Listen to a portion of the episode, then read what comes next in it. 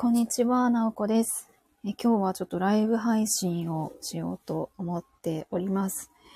テーマは2022年の振り返りと2023年にやることみたいな感じのテーマでお話をしていく予定です。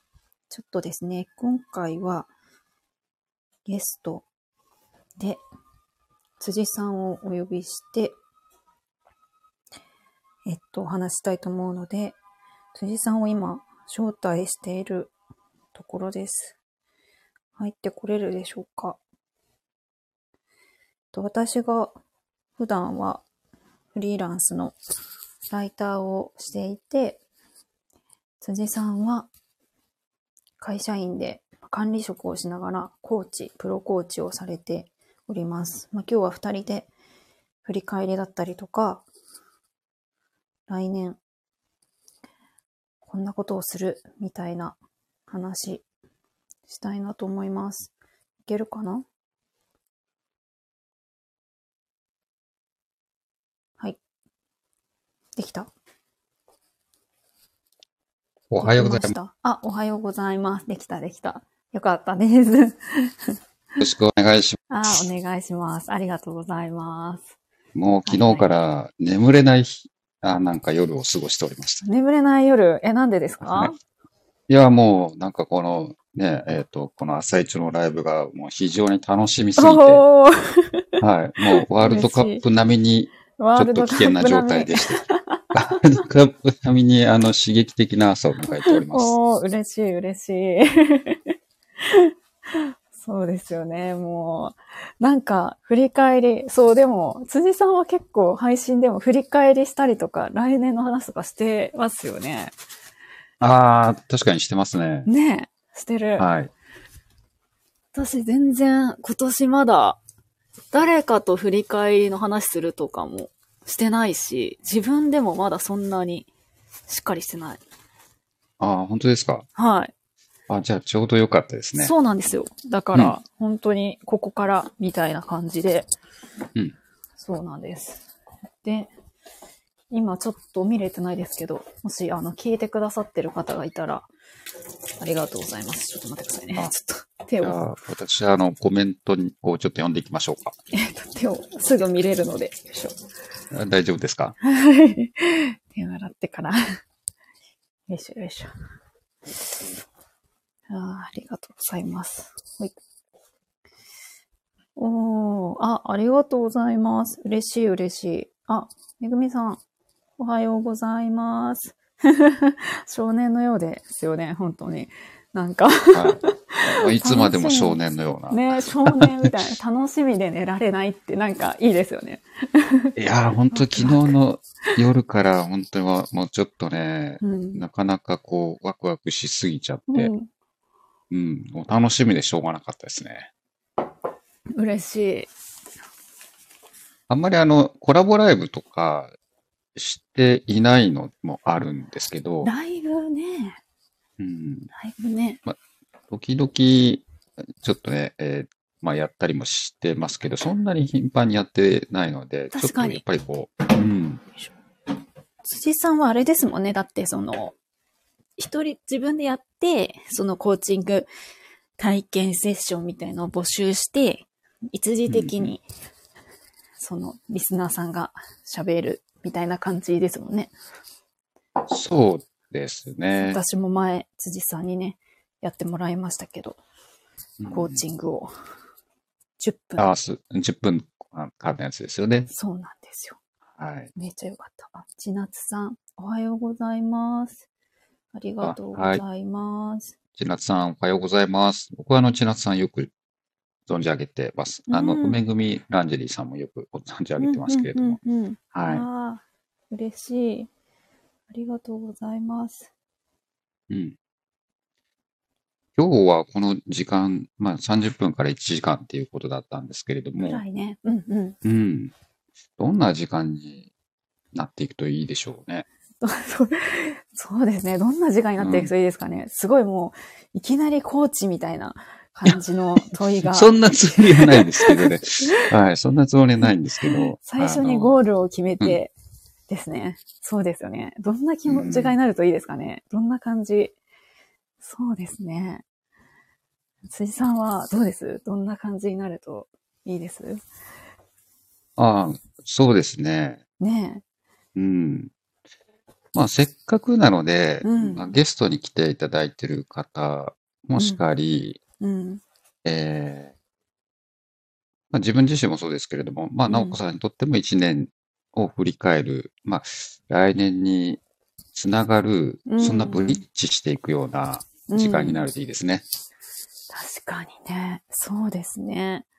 来年につながるといいですよね。なんかその、うん振り返りもね、いいけど、じゃあ次それを、なんかどんな風に来年につながっていくとか、そんな感じでできたらいいですね。うん。確かに確かに。いきなり辻さんペース。本当いきわなり辻さんペースですよ。私。そんなことはないと思いますけど。うん、クライアントさんみたいな。でもね、辻さんの話もね、今日は聞きたいので、本当に。そうですよね。そうですね。まあ、そうす、あの、そもそも、うんうんちょっとこう聞いてみたかったのは、このい2022年の振り返りを、まあ、うんいつもどのぐらいのタイミングでされるんですか、直子さんって。えっとね、もうちょっと遅いかもしれないです。あ、そうなんで辻さんすね。結構早いですよね。なんか、はい。1月の時にもなんか来年のこととか言ってたから、そうですね。ね。私は結構まだ、なんか、うん、そのまま、なんか突っ走ってる感じで、うんうん。20日とか過ぎたぐらいに、いつも、あ、今年、いつもね、あの、私、今年の漢字一字と来年の漢字一字を決めるっていうのを毎年毎年やってるんですけど、自分で。えー、すごい。う んそうそう。あそれとかを、まあ、今はまだ全然ちょっと、まだこう、固まってないですけど、それを決め始めます。なんかそそうえーいうなんか、のを一人でやるみたいな。感じですね。うん。それがすごい記録されてるので、何年分も。それを、なんかこう、何かに使うとか、そういうことなんですか？えー使うかな？使わない、使う使わないかな？あんまり、時々それ見返したりしますけど、普段は全然、あの、そのまま、そのファイルみたいの閉じちゃう感じですね。そんうなにん。日常的には見ないかな。う。うんんでも辻さんはあれですよね。の、えっと何？手帳？手帳を使う、はい。使った振り返り？うん。そうですね。手帳も使うし、ノートも使えますね。うーん。あ、うんそうそう。なんか振り返りの仕方って結構、はい。なんか私結構独自っていうかもう、なんかそんなに、たまに人とやったりもするけど、なんかどういう風にやるのとかもすごい話したいですね。振り返り振り返り。じゃあそこからいきますか そこなんかこういや、あの、方法というかやり方といねう、か。そうそう。それをどう活かしたり、どうやってるのかみたいなうんうん。感じで。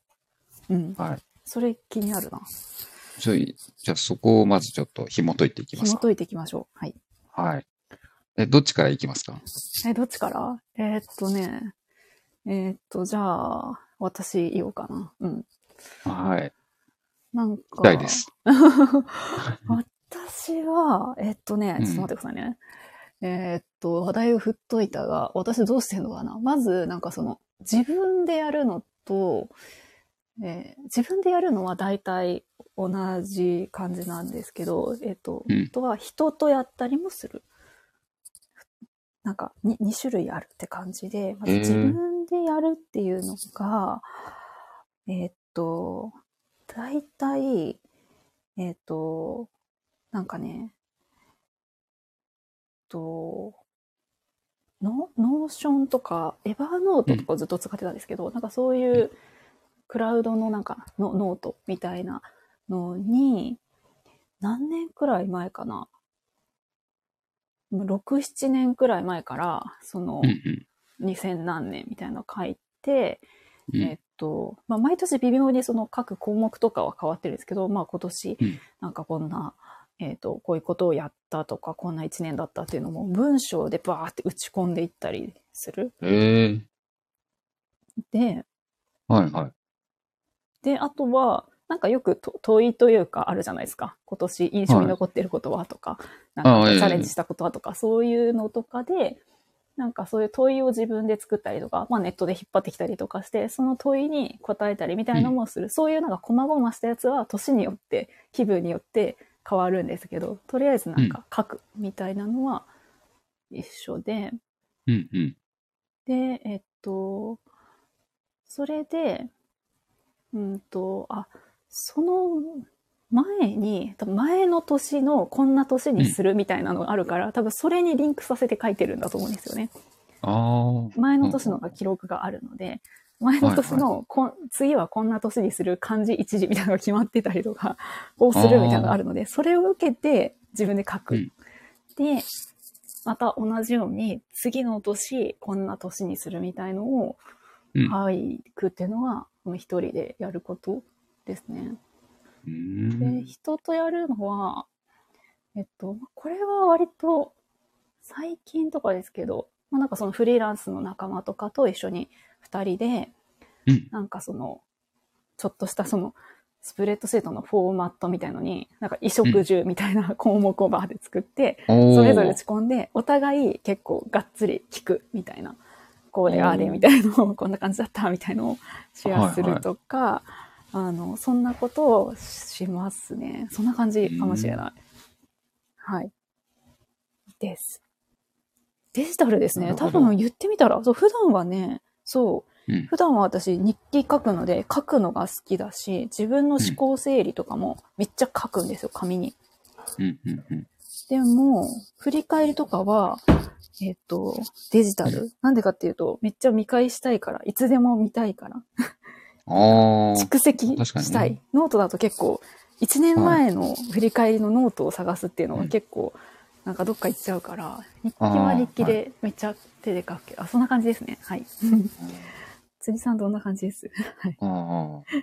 今コメントにあるようにデジタル派なんですねって。デジタル派なんか意外ですって。意確かに意外な感じがしますよね。本当ですね。自分で喋ってみても、うん書くのすごい、あの、手で書くのも好きなんですけど、振り返りはデジタルでしたね。自分で喋って、そうだなって感じで。文章を打ち込むとか、なんて言うんでしょうね。こう、日記を書くとかって、やっぱりさすがね、プロのインタビューライターの方だな、なんて思いましたね。本当に？うん。打ち込む。うん。あとシェアする。るっていいですねって千奈さん書いてます。あ、シえーェアするって。言ってもらいますけど、確かにね。そうそう、なんかその、相手にも、その、よって、反応が違うわけですよね。シェアすると、その、つ突っ込まれるところとか、感想とか、その辺の面白さはあるかもしれないです。あと、うん書くのと喋るのってね、違うから。その辺の気づきとかはあって面白いなって感じ。なるほどですね。そんな感じですね。うん。私は。はい。うん。確かに、他の人の目標とか振り返りからヒントもらえそうっていうあ、コメントがありますけど、そうですよね。あとね、めっちゃいいことが、その、来年こういうことに挑戦したいとか、こういう一年にしたいみたいのを、うん。複数の人でこうシェアすると、それを、あなんていうのかな、まあ、聞い、聞いてるわけですよね。あ、この人ってこれ次やりたいんだなっていうのを、あの、知っていると、それを覚えててくれて何か繋がったりとかするんですよ。例えば私去年とかだったら、なんか4人くらいの仲間でこう振り返り会みたいのをしたんですけど、はい、はい。次の年はその、なんかメディアとかのインタビュー記事とかじゃなくて、その個人、個人依頼でインタビューとか、なんか個人の人の書いてほしいみたいので書書くっていうのをやりたいみたいに言ったら、なんかそれをめっちゃなんか依頼してくれたりとか。そういうのを多分やりたいって言ったのを思覚えててくれたりとかはうん。あったのかな、みたいな感じですね。うんうん。まあ、実際ね、今年、あの、トライアルでね、始められてますもんね。個人のプロフィールをこう書くあ。そうそうそうそう。それの、なんか、連携っていうか、やっとプロフィールっていうのはちょっと形になりますけど、それのまだ全然もやっとしてる段階みたいなのがあったんですよ、1年前。こんなの、はいみたいな。そういうのとかにこうつながるきっかけになったなっていうのは、そう、言うと、かなう説、そうなんですよ。ありますよね。うん発信も、そうなんですよ。つながるなと実感した一年でした。ああ、そうなんですね。そうですよね。うん発信するとね。そうですね。千夏さんまさにそんな一年だったんじゃないえー、そうなんですか？ちょっと気になりますね。千夏さんの一年。はい。千夏さんのラジオで多分語ってくださるんじゃないでしょうか。語ってください。はい見に行きます。はい。えー、発。信からつながった。そんな感じです。はい。というう、ん辻さんの、いや、これ気になりますよね。コーチの振り返りってめっちゃ気になります。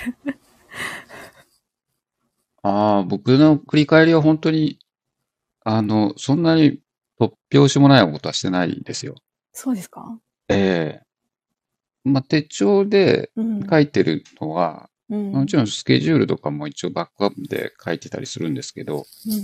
普段はスケジュールとかって、あの、Google のカレンダーに入れてて、うん。うん。でうんうん。それをアップローチに飛ばして手元でスケジュール見てるのが多いんで、だからまあうん一応紙にバックアップしてるっていうだけなんですね。あの、スケジュールだけで言うと。うん。うん。うん。で、何書いてるかっていうと、あの、まあ例えば来年だったら来年の、うん。あの、自分がやると決めたことを書いていて、うん。うん。えやると決めたことってや、やれたらいいなじゃなくて、やると決めちゃったこと決めちゃったことで。はい。まあ、例えば、ど、えっ、と、いついつに、どこどこに、例えば旅行に行くってするうんとするじゃないですか。うん。うん。うん。それはその頃行けたらいいなじゃなくて、もうい行くというふうに決めちゃうんですね。ああ。うん。で、例えば仕事でこんなことをやっているっていうのも、そうなったらいいなじゃなくて、そうなっているっていう前提で、うん。うん。まあうん今の現状とかけ離れてても、そういうふうに、えーこのぐらいの期間はこういう仕事に関わるって決めちゃうんです。うん。うん。そっていうのれをを書く？そう。それを書いていて、うん。えっ、と、なので自分のこう、夢スケジュールっていうか、まあ、夢が現実になってしまっているスケジュールみたいなのをこう書いてるんですね。はい。はい。はい。まあ、それとリアルなスケジュールのバックアップはあるんですけれども、うん。うん。で、あと、まあ、それに対して自分が、あの今年1年とか来年1年どんな1年にこうしていきたいのかっていう、割と抽象的なことをまあ書いてたりとか、うーん。いやこれを実現してるっていうのと、ちょっとやりたいみたいな、こう別で、どっちも書く。そうですね。で、まあ、そそのために、えっ、と、まあ、そこに紐づいて、えーまあ、来年はこういうことをやっているっていう前提で書いていくみたいうーん。あ、じゃあやりたいことが先？先に書く？な。あ、そうですねうんうんうん。うんあ、やりたいことっていうか、まあ、自分のもっと先にある、こんな人生を歩みたいとか、あこんな人でありたいとかっていうのあ。が、うんまあ、イメージとともに書かれていて、うん。イメージは例えば雑誌とかのこう切り抜きみたいなのがあ貼ってあったりとか、すごい、絵で、映像としてとか、そうそうですね。ね、そんな感じ。まあそういうのが、あの、まあ年間とか、うそんなに細かくはしないんですけど、うん。あの、まあ月間でこ、えっと入れていく、うん。そういうリフィルだったりとか、まあシステム手帳を使ってるんですけど、うん。うん。で、まあそれを週間ぐらいまで落とし込んで、まあ日々の中で何をするっていうタスクみたいにしてるっていう感じなんですけど、えー、めちゃめちゃしっかりこう、俯瞰したところから落とし込むとこまでやってますね。でもそんなにあの、それ、そういうのをこうしっかりや、やっている人から比べると全然雑ですけど、あ、そうなんですか。はい。まあ、そんなイメージではいはい作って。いて、うん。うんと、なので、まあ、そその1年の、えー振り返りはその手帳を見ながら、どんな1年だったのかなっていうのを、まあ、ざーっと見るうん。のが一つと、それと、あと最近ちょっと始めたのは、あの、真っ白な、あのえーノートですね。うん。これは、ニーモシネっていうノート使ってるんですけど、それに、なんていうんでしょうね、こう一年できたこととかを書き出していって、うんうん。で、自分の頭の中で、あ、こんなことできたなとか、こんなことちょっと達成できなかったなみたいなことは、頭の中でちょっと思い描く程度にはしておいて、うんうん。で、ここからが僕の振り返りの、あの、えっ、と、本当の意味での振り返りなんですけど、えー、えっ、と、コーチと対話をするっていう時間を作ってますね。コーチと、はい。あ、じゃあその、コーチとのセッションで、はいはい。あ僕はちょっと二人コーチつけているんですけど、はい。あの、まあ、一人は普段の現役の管理職をしているうん仕事に対するコーチングを、まあ、あの、自分でつけていて、はい。うん。それに対してこ、まあ、そのコーチは今年の3月からなので、うん。えっ、と、今年を振り返ったときに、まあ、ちょうど来週の月曜日、セッションがある。るんですけど、うんうんその時に今年の、あの、まあ、1年間を振り返ってどうだったのかっていうのを、えー振り返りセッションをしようと思っていて、ほで、あともう一人は自分のコーチングに対するクオリティを高めていくっていうためのコーチをつけていて、う。うん。で、そのコーチとは、えっ、と、11月のセッションの時に、まあ、どんな1年だったのかっていうのを、うん。自分のそのコーチングに対する振り返りっていうんですかね、中身の振り返りみたいなことを、えーやっていましたね。へえ。え、そはいれすごい、あの気になるテーマなんですけど、私。えっと、はいそれ、え、紙に、要は白紙の紙に自分でそのやったことを書いてある状態を準備しといて、その後、振り返りのコーチングセッションを受けるっていうことなんですか？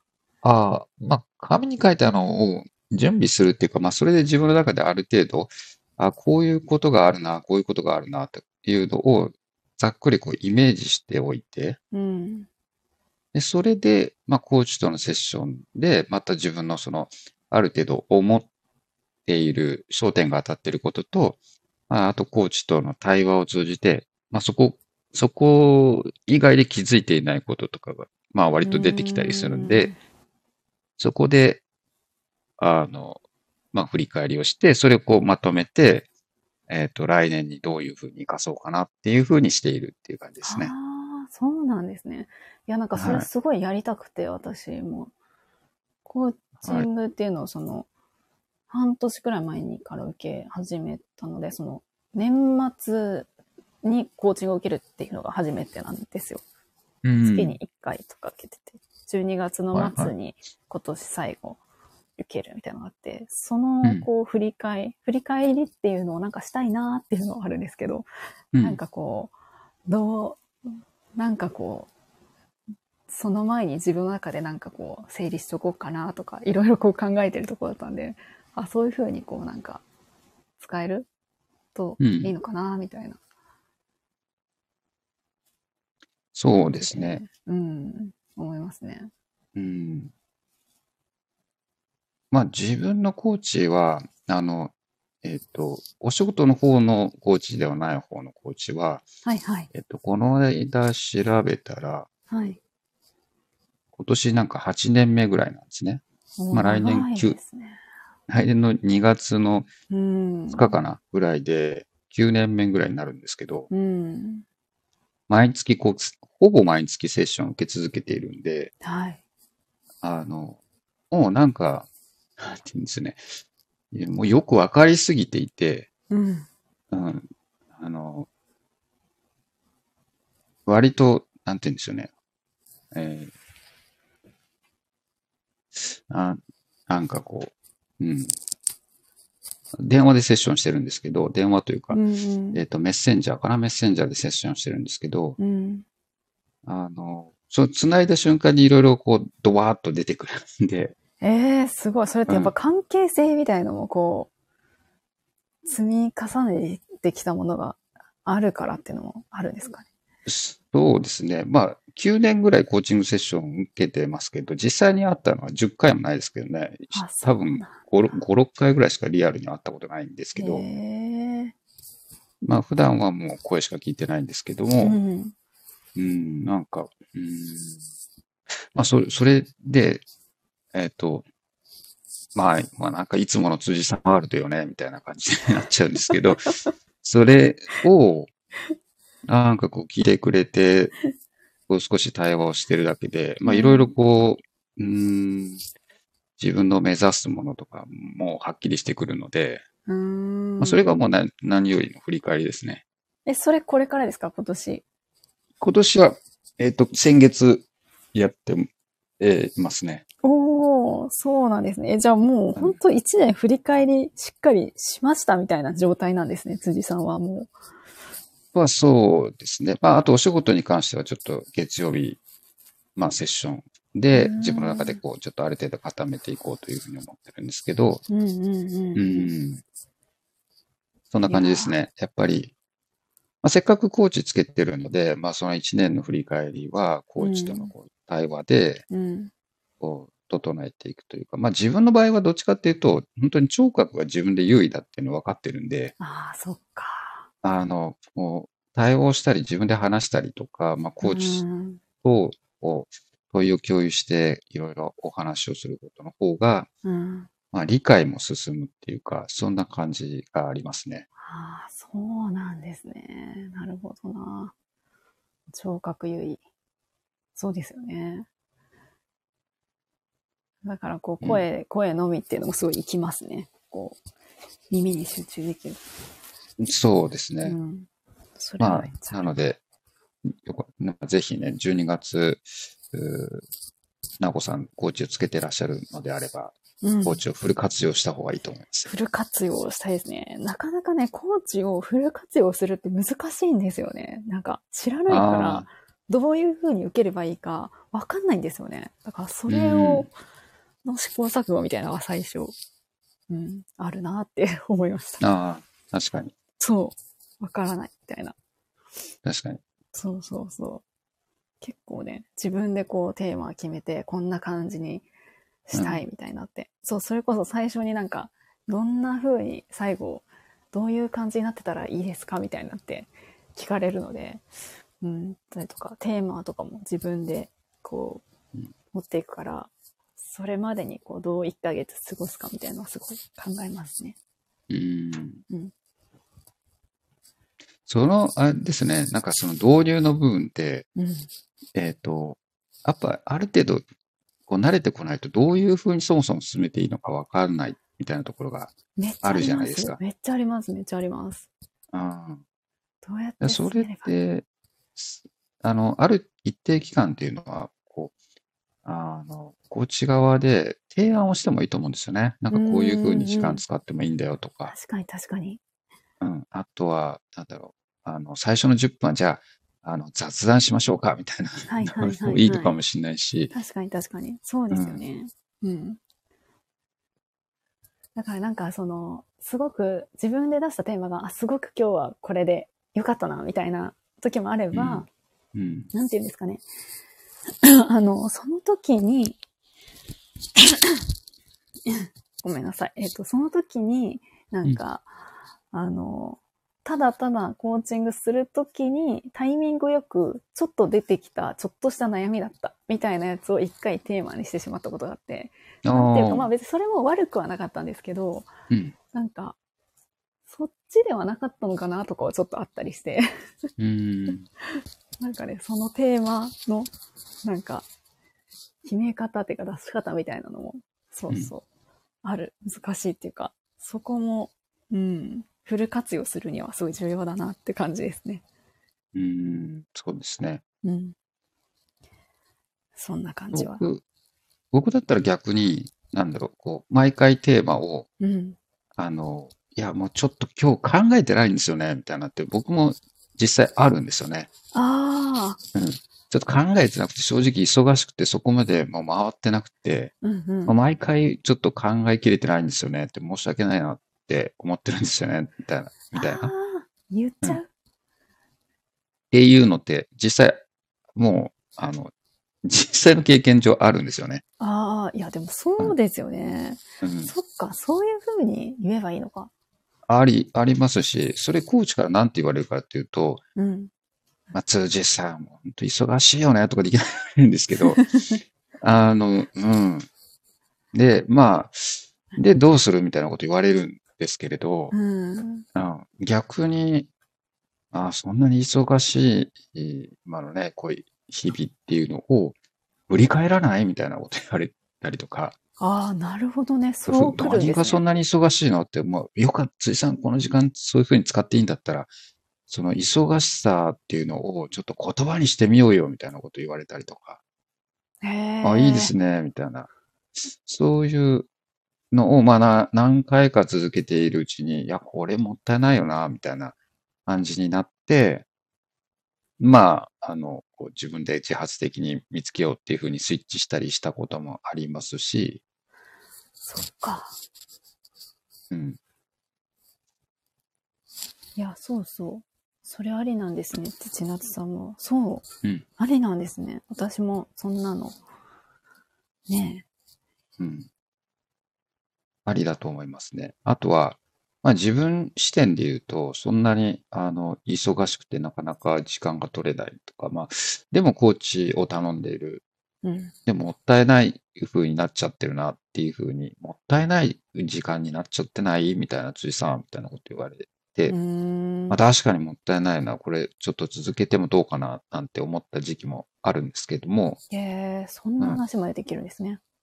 ああ、全然できますよ。うんできますよ。うんうんでも、えでも辻さん、これ、そういう強い意志を持って、私をコーチに選んだんでしょ？みたいなこと言われて、いや、もう確かにそうなんだけど、うーん。いう風になった時に、あの、でも、そ、なんでこんなに無理してでも、なんかやっているのかっていうことを、じゃあ今日考えてみたいと思いますみたいな、そんな時間にしたりとか。ええめっちゃいいですね。あ、そう、そこを振り返ることができるわけですね。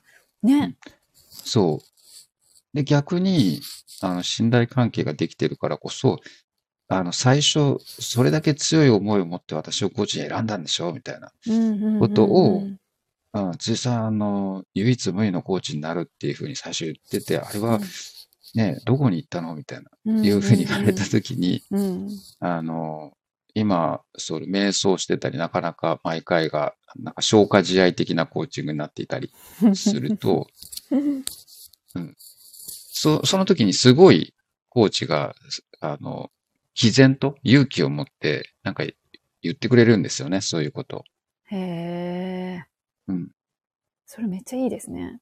うん。そこまで。で、それでうん。気づかされたりとうか、ーん。僕ね、1回か2回ぐらい、あの、すっ飛ばしたことがあるんですよね。セッション。うんうん。この9年ぐらいの間に。うんうん。で、忙しくてなかなかスケジュールつかなくて、えっ、と、結局、その月内に消化できなくて、まあ、翌月伸ばせませんかみたいな話にな、したんですけど、うんまあ、契約上は、一応その翌月伸ばすってことができないので、うんうんまあ、それはもう消化したことにしますよっていう、まあ、そんな、あの、冷酷なコーチじゃなくて、すごい優しいんですけど、うんうん。でもその時に思ったのは、そその辻さんのためをもって今回は消化したことにしましょうみたいなことをを言われたんですね。うんうん。うん。いや、なんか、なかなか厳しいなと、その時は思ったんですけど、うん。でもよく考えてみると、うん。それ自体も、あの、コーチとしてはすごい勇気を持って声をかけてくれたと思うし、あで、その自分の今、どこかで甘い自分がいて、それをー翌月に持ち越したら、まあ、あの、損しないじゃないですか。うん。金銭的には損しないけど、自分の、その向き合うということに対してすごい価値が無駄なことをしてしまうということに気づいて、うん。もうここれの気づきだけで今回のセッションは、あもう得たものだと思うので、まあ、いくらかのこの、えー金額っていうのは十分消化してますっていうふうに僕メッセージを送ったんですけど、で、それ、それすらも、もうこのコーチついてよかったなって、その時思ったんですよね。ね。そういうこう、あえて厳しいことを言ってくれるって、もうだからそれもセッションの一部だと思っていて、そういうことですね。その厳しだからさ。そういう使い方もいいんじゃないかな。ああ、そう思うちょっと極端ですけどい。ろいろありますね。なんか、いろんな、はそんなやりとりが、セッションの時間だけじゃないところにも及んでるわけなんですね。そうですね。うん。うん。でその、なんか、プロのコーチのあり方みたいなのを、その方の背中から学んでるっていう感じですかね。へえ、いや、それ聞いただけですごい、コーチの、その、活用の仕方みたいなのが広がりますね。そう思いますよ。結構やっぱり知らないので、コーチングってこういうものかな、どういうものかな、みたいな感じで探るっていうか、わかんないから、その辺が一番、なんか難しいところかもしれない。うーん。フル活用したいっていう気持ちはあっても、ど、どんな形でやればいいのかな、みたいな。うーん。そ。まあ、それで言うと、もう一人のコーチなんかは、うん。僕は、あの、本当に、あの、なんでしょうね。えーもう一方的に喋る時間でもいいよとか、へえ。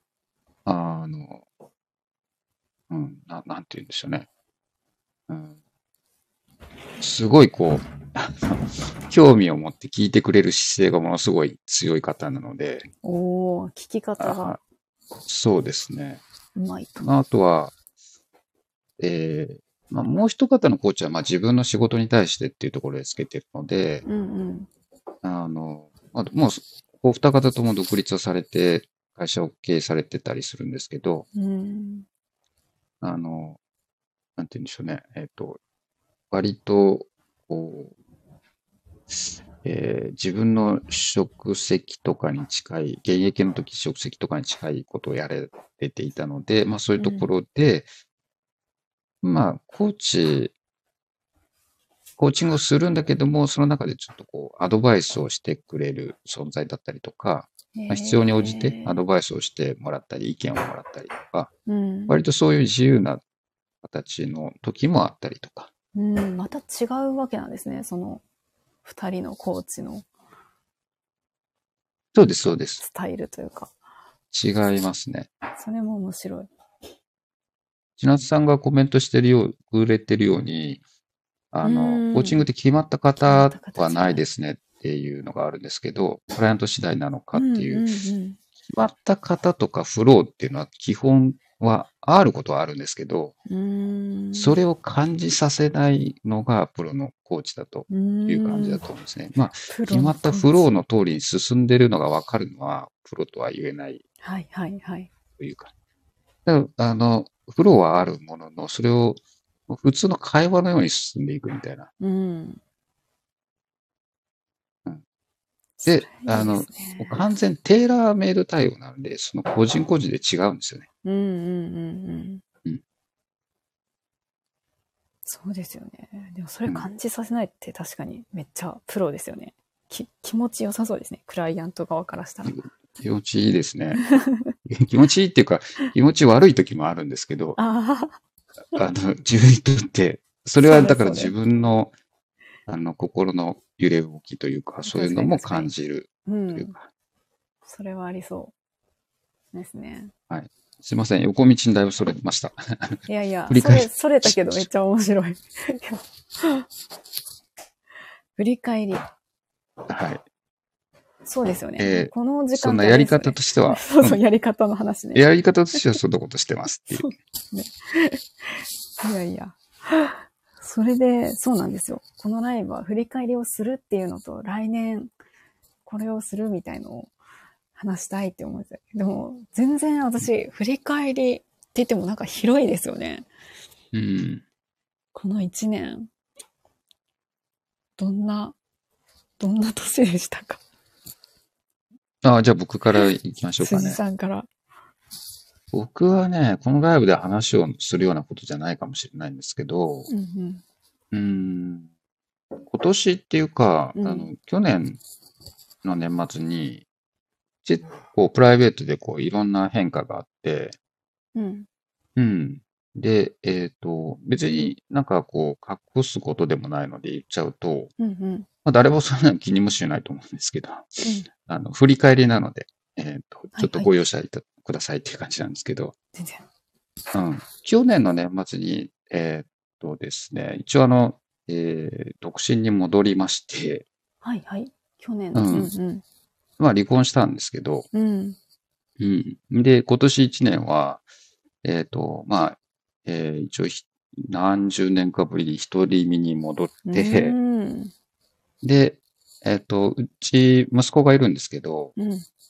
あの、息子今二十歳で、えっー離婚した時は19歳だったので、はいはい。あまあ一応あの、えっと、この子供の年代は一応二十歳までが成人式の一応年代引きずってるちょっとグレーな時期で、ああ、確かに。今18歳じゃないで切すか。り替わりがそうですよね。そうそうんで、19歳ぐらいで、あと1年ぐらいうん。が、まあ一応その成人までみたいな。まあ誕生日月で言うと半年ぐらいだったんですけど、うん。まあ一応だからその、えっと、一応、父子家庭をしばらく体験し、ああ、少し。はい、少しだけ。まあ今も一緒に住んでますけど、あそうなんですね。はい。もうまあ働いてるので、うん。あの、全然、えっと、まあ大人ではあるんですけど、そっか、成人したから。うんそうですね成人したから。だけどまあ、えーこの一年、まあ、なんでしょうね。割と、あの、まあ、息子なので、男二人のお家にしては結構、こう、ちゃんとやれてるんじゃないかなとか、いうん。や、結構、あの、生活もしっかり、まあ、あの、家がね、汚れたりとか、なんかそういうこともと、まあ、いえー子供の部屋は汚れてますけど、他は綺麗になってるかなとか、うん。まあう、ん割と、子供とも割と、あの、父親としては話してる方じゃないかなとかう、ん。まあ、まあ楽しい生活を一年遅れてるなっていうのはあっうんて、まあ、そこは結構良かったなっていうふうに思ってるのと、うん。あとは、えっと、去年の11月に、うん。えっとですね、今、えー所属している会社の、まあ、一応部門長になったんですね。まあ、ある部署の部門長になったんですけど、それは、なんでしょうね、あの、まあ、いろんな問題はあるものの、まあ、その、結構チャレンジングに、うん。まあ、提案をしたりとか、実際に行動したりとか、うん。そういうことをこうやれた一年だったなっていうふうにも思思っていますね。だからプライベートも結構激減したもん、あ、激減じゃ、まあ、激あの、かなり変わった。うんうん。まあ、そうですよね。変容したというか。変容。うん。うん。ある意味、あの、昨日ツイッターで言ってたような、こう、トランスフォームしたようなイメージですね。はいはい。トランスフォーなんだっけ、もう一つの。メタ、はい。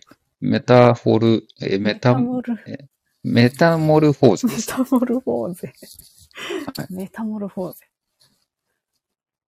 だからまあ、かなり、あの、なんでしょうね。えっと、映画のトランスフォーマーのようはいはないですね。はい。車がロボットに変わるみたいな。ロボットに変わって、ガシャンガシャン。私生活もガラッと変わって、まあ、割と仕事の上でも役割上かなり変わって、へえ。、で、えっと、自分自身ももっとこう変えていくために、まあ、組織に対していろんな提案や辛口なこととか憎まれ口をだいぶ抱かれつつもいろんなことを変えているっていうのもあったりとか。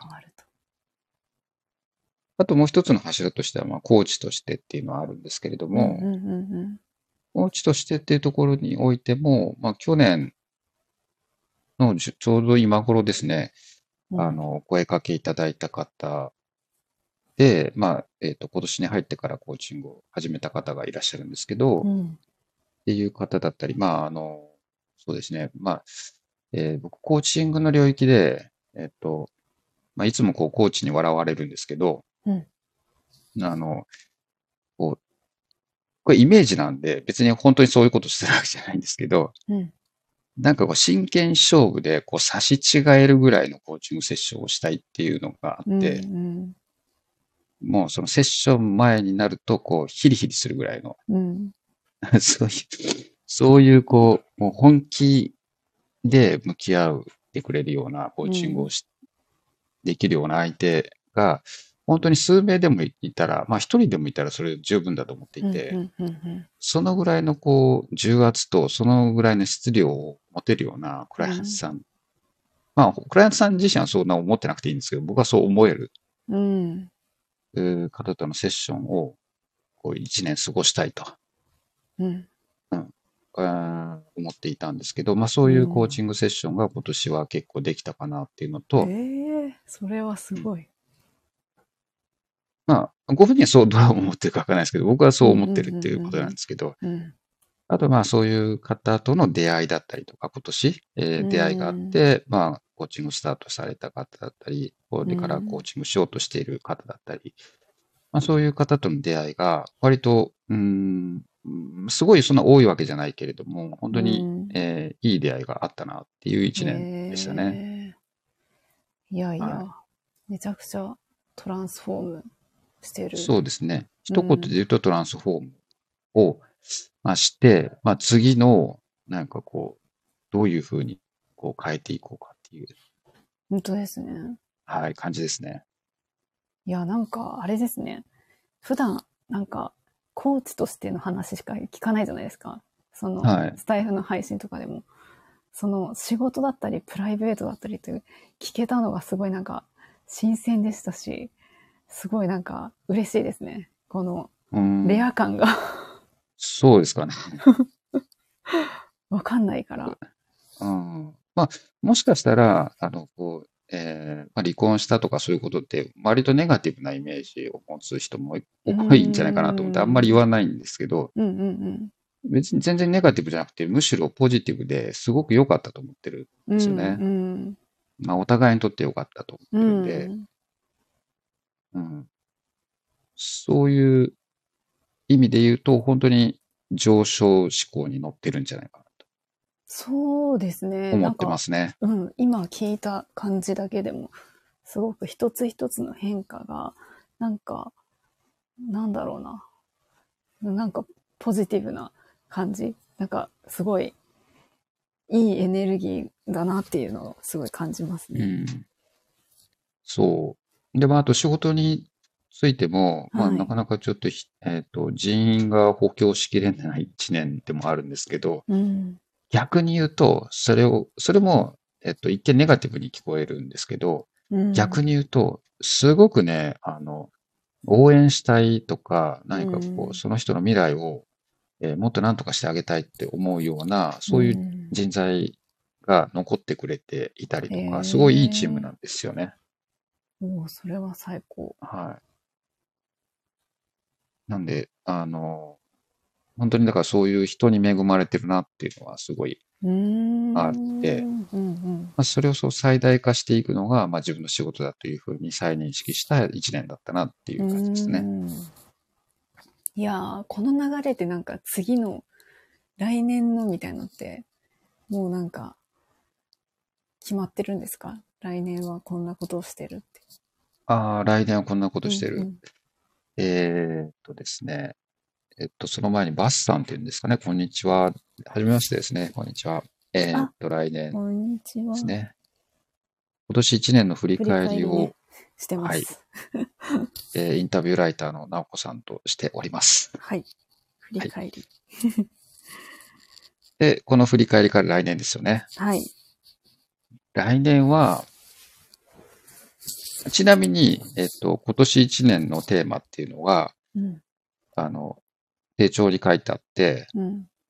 え冒険しよう。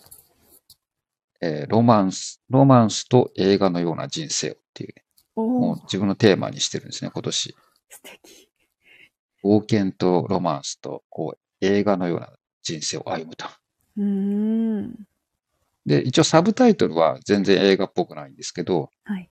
まあ、自分に勝つとか、己に勝つとか、自らに勝つっていうことを課してるっていう、そんな一年ああに。していて、人はどうでもよくて自分にこう打ち勝っていくっていう。うん。で、まあ来年のこうちょっとこうテーマとかタイトルまだ、えー言語化しきれてないんですけれども、うん。あと来年はなんかこのこの流れをとかっていう風になっちゃうと、あの、なんか、うーん、流れが止まりそうな感じがするんで、うーん。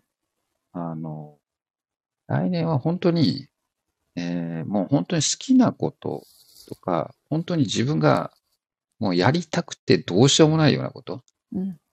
うん。えっと、自分の本当に大切にしていることを突き詰めて、えーもう極端なこと言うと、それ以外はやらないっていう決める。ああ。はい。突き詰めると。自分のこう、やるべきこととか本質的なものうん。もうだけに極端なこと言うと、それしかしないみたいな。そこはいに100%以上を注ぎ込むみたいな。うん。そんな風に今は思っていますね。うーん。え、それはなんか、そこを突き詰めたいみたいなのは、どういう、あれがあるんですか？どういう思いから来たんですか？うん、やっぱり、えっと、自分は人生100年だと思っているんで、うんうん。まあ100歳まで現役でいようと思っていて100、歳まで。はい。で、そうすると、あの、ちょうど僕50歳超えて51歳なんですけれども、うん。あのもう折り返しをこう超えたところなんですね。うん、うん、うん、うん。ってなると、この10年はどういうふうに過ごしたらいいのかなっていうふうに思うと、まあ、60歳とかっていうと、まあ、組織でいうと、一旦こう、えー一線を退いてっていう感じが多いじゃないですか。まあ、少し今、ねあ、の、なんでしょうね、もうちょっと伸びてたりもしますけど、うん、そうすると、この10年っていうのは、うーん、まあ、あの、本当にこう、えー自分がやるべきことに、としっかりとコミットしていくというか。うん、うん。まあでも実際にはその世間一般に言うとその60歳とかそういうのあるのかもしれないですけど、うん。70、80まで全然、あの、現役でバリバリやってる方もたくさんいるので、そうですね。あの、全然年をあの感じさせないというか、うん、まあそういうのは当然あるんですけれども、うん。だけど、えーまあ、50歳を超えたら、やっぱり、やっぱりそれなりのいい大人なので、まあ、かっこいい大人になっていきたいなっていうのはあるので、うん、そこで、まあ、余計なこと、いろんなことを手を出すんじゃなくて、本当にこう、えーそれぞれの本質的なものを、うん、あの、突き詰めていく。うん、だから何か物を買うにしても、うん、あの、なんていうのかな。えっと、本当にいいものを買うとか、まあ、いい経験をするとか、例えばサービスとかも厳選して、この、ちょっとこれ高価だよなと、これちょっとえー高いなとか、ちょっと時間かかるなとか、まあそういうものだとしても、あの、本当にかけるべきところにしっかりかけていくみたいな。お金の使い方ね。うん。お金とか時間とか、時間。っていうことをしていきたいなっていうか、クオリティの高いものを、うん、えーインプットしていきたいなとか、うん、うん。で、えっと、もちろん、あの、別に、えー安価でも別にいいんですけれども、安価でもいいものであればそれはそれでいいんですけど、うん、そういうこう、うん、目利きをするというか、うん、そういうことはしていきたいなって思っていますね。うん。うん。いや、なんか、あれですね。やっぱ、辻さん、その、コーチとしてもこう、プロとして磨いていく感じがあるけど、それ以外のところも、全体的にもそのなんかこう、磨きをかけるみたいなところがすごい、なんか、すごくあるのかな、みたいな。なんか、そんな印象がありますね。ああ。そうですね。う。うんん。な、なんて言うんでしょうね。本当の満足感とかう、んその経験でしか得られないことってあるじゃないですか。うん、ありますね。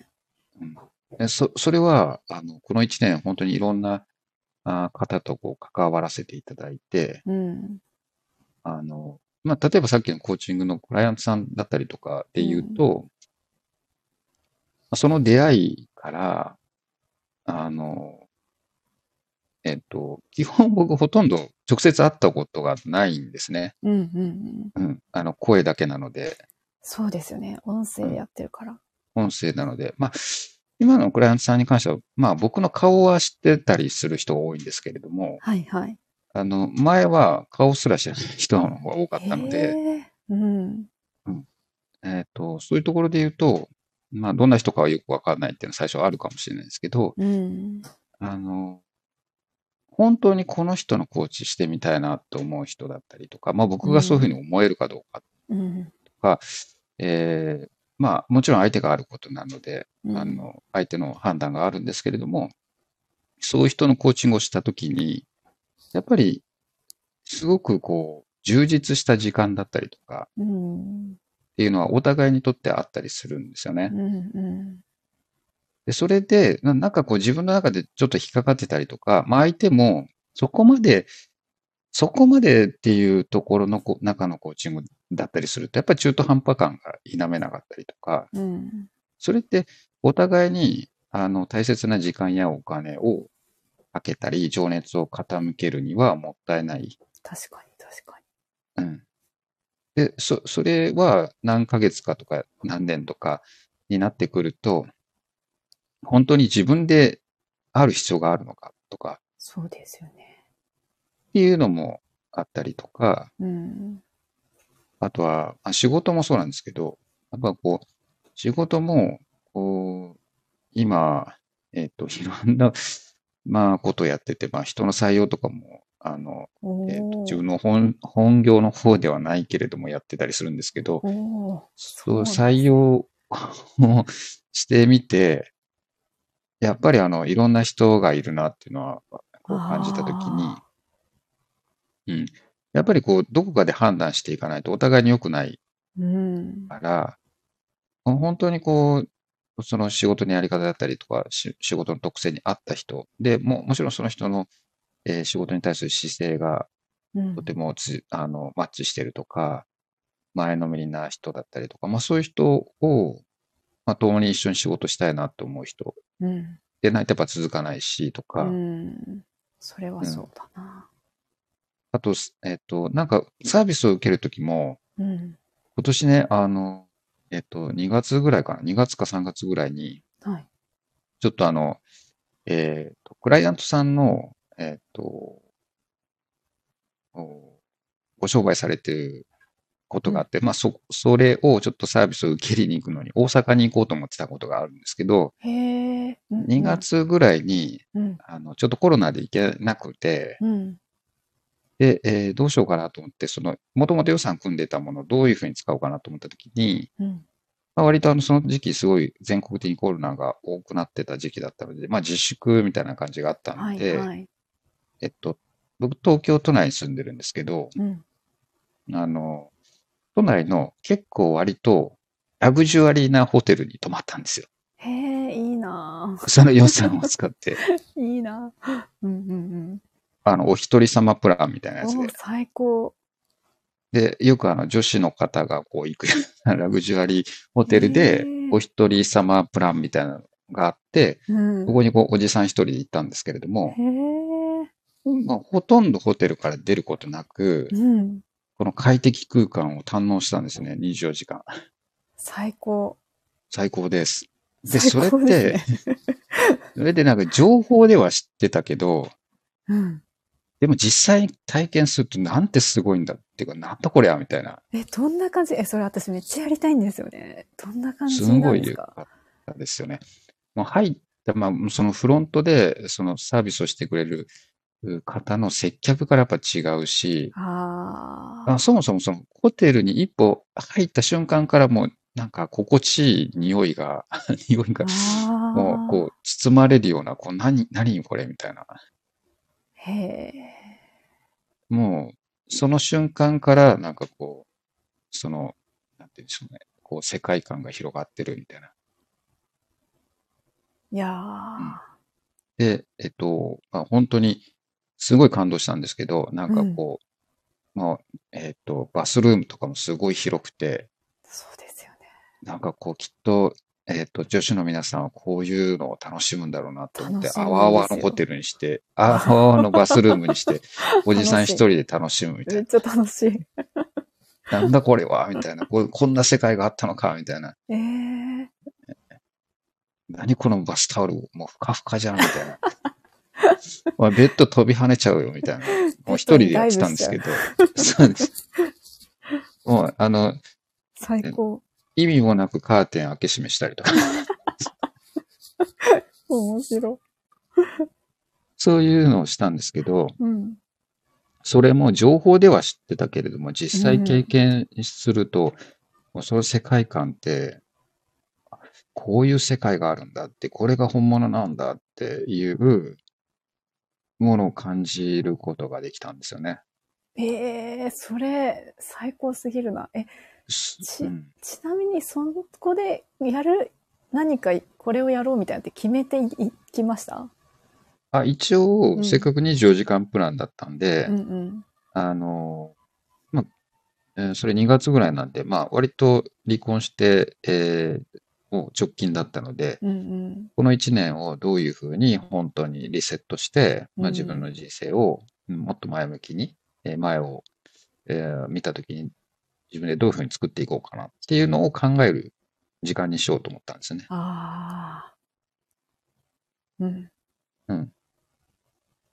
それをじゃあホテルの部屋とか、ラウンジとか。そうそうそう。ああ、やっぱいいですよね。そういうことができると、そういう場所でうん。うん。そう、無駄に広くて、もう一人で歩き回っちゃう感じなんですけど。そう、それを、まあ、その3つにこう言えることって、はいはい。本当にこう自分があのかけるべきところにしっかりお金かけたり、まあ、経験をそこに投下していったりとか、あの、時間をかけていくって大切なことだなっていうふうに思ったんですね。うん。だからそれをこう、仮にちょっと、あの、もったいないなと思って、まあ、ちょっとこう、えー妥協してこのぐらいのホテルにしようかなって、例えばビジネスホテルにしようかなってしたとしたら絶対その経験得られてないんで、ないですね。っていうことを、まあ、本当にこの1年感じたんで、そういうことか。あのちょっと大変でも、あの、その時大変でも、なんか自分に見合わないものはいはい。を、あえて、まあ、買ったり経験したり、もしくはその、えーもう、何か自分が得るというふうに決め、決めちゃう、もしくは予約しちゃうみたいな。あの、かあの、箱物を先にもう確保しちゃって、そこを埋めていくみたいな。うーん。すると、意外とその、そこ、その自分になろうとする、引っ張られる自分がいるんですよね。はいはいはいはい空。白を埋めようとするというか。ああ、それなんか本で読んだことがあるな。脳の、なんか、脳はそういう、そう、これを違和感だと思ってなんか埋めるみたいな、そうそうです。ありますよね。だからそういう一年を、まあ来年もっと加速させよう。ああ、そういう、いやでもそれ、その価値を感じてるからこそですね。今年のそういった体験で。そうです、そうです。うん。いや、めっちゃいいですね。そう。私もやりたくなってきた。いや、本当に、いや、本当におすすめです。だからコーチも、僕、自分がコーチをつけてるコーチは、まあ自分ではもう本当に、自分ではっていうか、あの、まあ、力量的にも、うん。もう本当にあの、えっと、素晴らしいコーチ陣だと思ってうんいて、まあ勝手にあの自分のドリームチームだというふうに命名してるんですけど、あの、あね、えっと、まあスポーツ選手のように自分のチームみたいな、うんうん。うちのコーチ陣は最高なんだっていうふうに、うん。まあ、実際あの、かなりレベルの高いコーチをちょっと背伸びしてお願いしてますけど、うん。そこにこう自分自身も追いつく、空白に追いつくような、うん。になっていくじゃないですか。そう、あ確かに確かに。それもそういうことですね。ああ。そう。なんで、すべてにおいてそんな風にしてるっていう。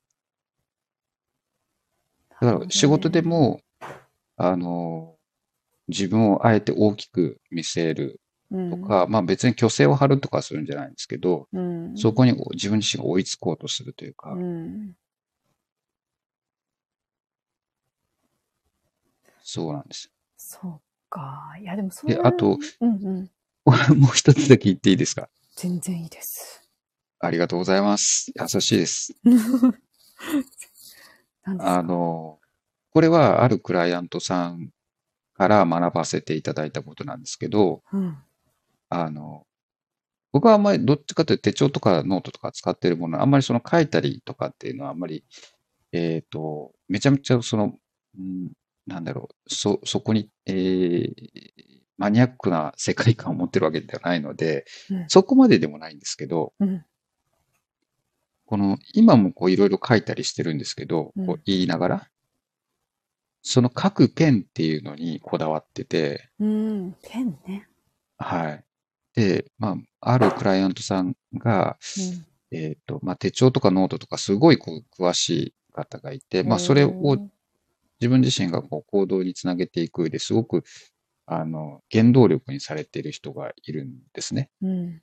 で、その方は、すごい万年筆が詳しいので、うん。万年筆か。はい。で、その万年筆で、まあ、その方もご自身が使っている、あの、まあ、万年筆の世界では割とあの最高峰と言われている。まあ、いろんなね、宝飾品とか入ってると、まあ、それはもう全然段違い違うかもしれないですけど、はいはいはいはい。実用的なところで言うと、あの、万年筆最高峰と言われている、えっと、モンブランの、うん。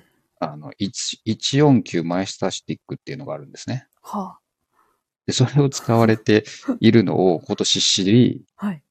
そのクライアントさん自身からもすごいいつも刺激を受けている。まあ、同じ年代の方なんで余計にそう思うんですけど、うん。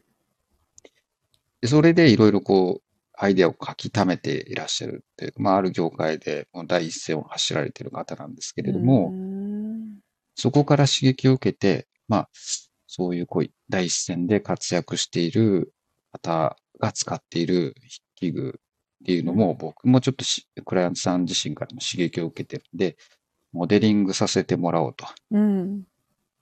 で、えっと、まあ、モンブランマイスタースティック149って割とあの、うーん、まあ、有名な、こう、文豪の方たちも使っていたと言われているもので。じゃあ、この、その世界観を、自分も、あの、身の丈に合わないけれども、身の丈に合うようになっていくために、これ買っちゃえと。うん。これ、万年筆で言うと、ものすごい結構高いんですけど、高え、いと高価だっ、たんです今持っけど、てるんですか？使ってる。今も、今持ってますね。おお。ものすごい高いって、そんな別に何百万も何十万もするわけじゃないんですけれども、まあ、万年筆ね、別に安く買おうと思えばね、買えるから。で、それを使って、まあ、えっ、と、こう、アイデア出しだったりとか、うん。まあ、いつものシストレブとかもそうなんですけど、こう、うんいろいろ書きうん。殴ってるんですけど、うんうんそれも、なんかこう、まあ、ある意味、こう、クオリティの高いものを使うことで、自分もそのクオリティに追いつくっていう。ことにつなげているというか、うん。だからその方をモデリングしてるんで、その方に、の、こう、近づくというかなんだろう、あの、そこには、もう一緒にこう、切磋琢磨していきたいなっていう思いがこもっていて、うん。うん。これもなんか同じように、あの、えっと、自分のこの中身っていうのが伴ってないかもしれないけど、箱を作ってそこに埋めていく。っていう、そういう考え方につなげてますね。いや、めっちゃその、理解は、納得感はめっちゃありますね。そうなんです。実際気分っていうかなんか変わります？いや、変わるだろうなって感じですけど、そのああペンの変化による、なんか自分自身の変化ってどんな感じなんですか？変わりますね。あの、まあ、書き心地とかそういうのも確かにあるんですけど、うん。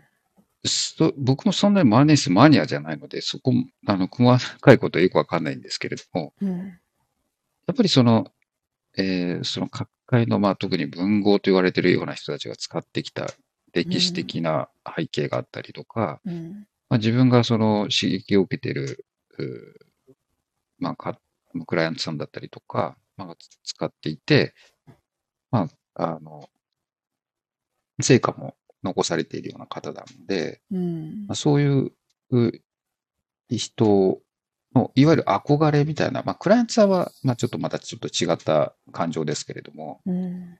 あの、そういう、なんでしょうね、えー作家さんとかがもう第一線で使われてきたという、こう、そういうものを、もしくはその、誰もが、まあ、その万年筆で言うと、えー149ってもう最高峰だと言われているようなものを使う自分自身が、そういう自分であり続けるためにどうするかっていう、自分の行動にもつながってくるじゃないですか。うん。いや、本当なんそうでなんかそそんな立派な筆記具使っててっていうふうに思われうん、たくないといううか、ん。あやっぱ、やっぱ辻さんだは、もう辻さんもそういうの使ってるんだね、みたいなぐらいの、うんうんうん。やっぱならなきゃ、ならなきゃというか、そういうふうにこう引っ張られていくというか、そうですよね。うん。それは。そういうの。はありますね。うん。いや、実際そうですよね。そこの余白を埋めに行こうとしますよね、絶対。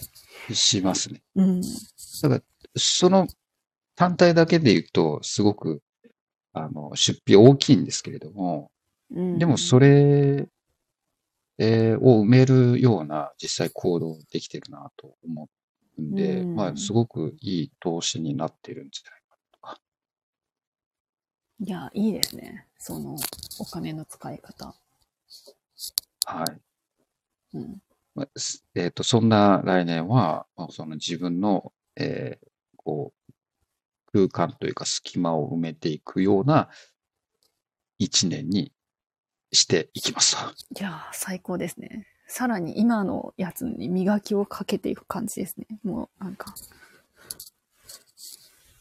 そうですね。はいいやー、なんかやっぱりさすが、なんかプロのインタビューライターの方にインタビューされてる感があります。いやー、全然ですよ。全然。そう、問いとか投げてないですよ、ほとんど。こう勝手になんか、もう、ポンポンなんか、あ言葉が出てきてしまうっていうのは、やっぱり、やっぱりこう、プロは違いますね。全然ですね。いや、純粋に、もう興味関心と辻さんの話が面白いっていう。そこ、そこですよ。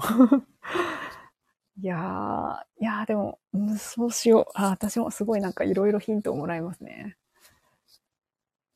でも僕、受けてるコーチングこんな感じですね。ほとんど自分が一人で喋って、ええー、あ、そうなの？みたいな感じで。で、まあ、コーチが一言二言なんかこう言って、みたいな、そんな感じが多いですね。あーへそういうふうに考えると、やっぱり、こう、あ、ね、えーうん。違いますね。うんうん。えー、面白いなああ、でもなんかすごい、私はこれから振り返りしたり来年のこととか考えるけど、それにすごく、なんか、多分そこへのヒントをめっちゃもらった感じが、なんかめっちゃそんな要素は私も入れたいな自分の時間とかお金の使い方の、なんていうのかな。そこにちょっと意識はすごい向けたいですね。そういうところで言うと、直子さんは今年一年、なんかトピックとしてはどんなものがあったわけですか？トピックはね、そうですね。私そんなに、うーん、えっと、結構まあ仕事、仕事ばっかりっていうか、仕事と、プライベートだと、まあ住む場所は変わりましたけど、うんうん。うん、仕事も、まあ、去年、えっと、1、2年前に会社員辞めたのか。ちょうど2年前に辞めて、そっからフリーみたいな個人事業をスタートしたので、まあ今年はその個人事業主2年目みたいな感じだったんですよね。うん。だから、その、めちゃめちゃ大きく仕事が変化したとかはないんですけど、えっ、と、なんていうんですかね、フリーの1年目はもうなんか、うわーって広げたっていうか、何でもこう、話が来たらやったり、いろいろやってみるみたいな感じのことしてて、2年目は結構、やっていく中で自分のその、なんていうんですかね、こう、エネルギーをこう、ガンガン注いでいけるところと、ちょっと違うのかなとか、あとはやっていく中で自分はこういうのをやっていきたいなとか、なんかいろいろこう見えてきた年目だったんですよね、今年。だからそれを、あの、今年の前半は、あこっちかなみたいなのを結構こう、アンテナがだんだん立ってきて、今年の後半はそれをこう、行動していった。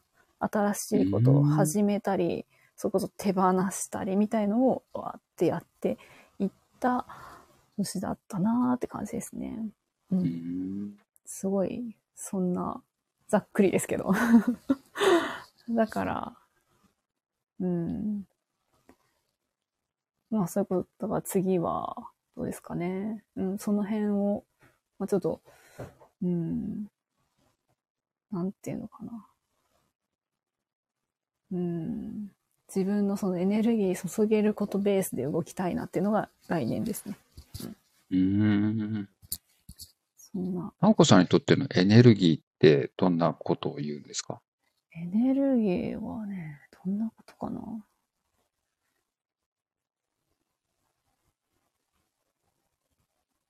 んなことですかね？自分の中から、なんか、湧き出るものと、なんか循環が見えることええがエネルギー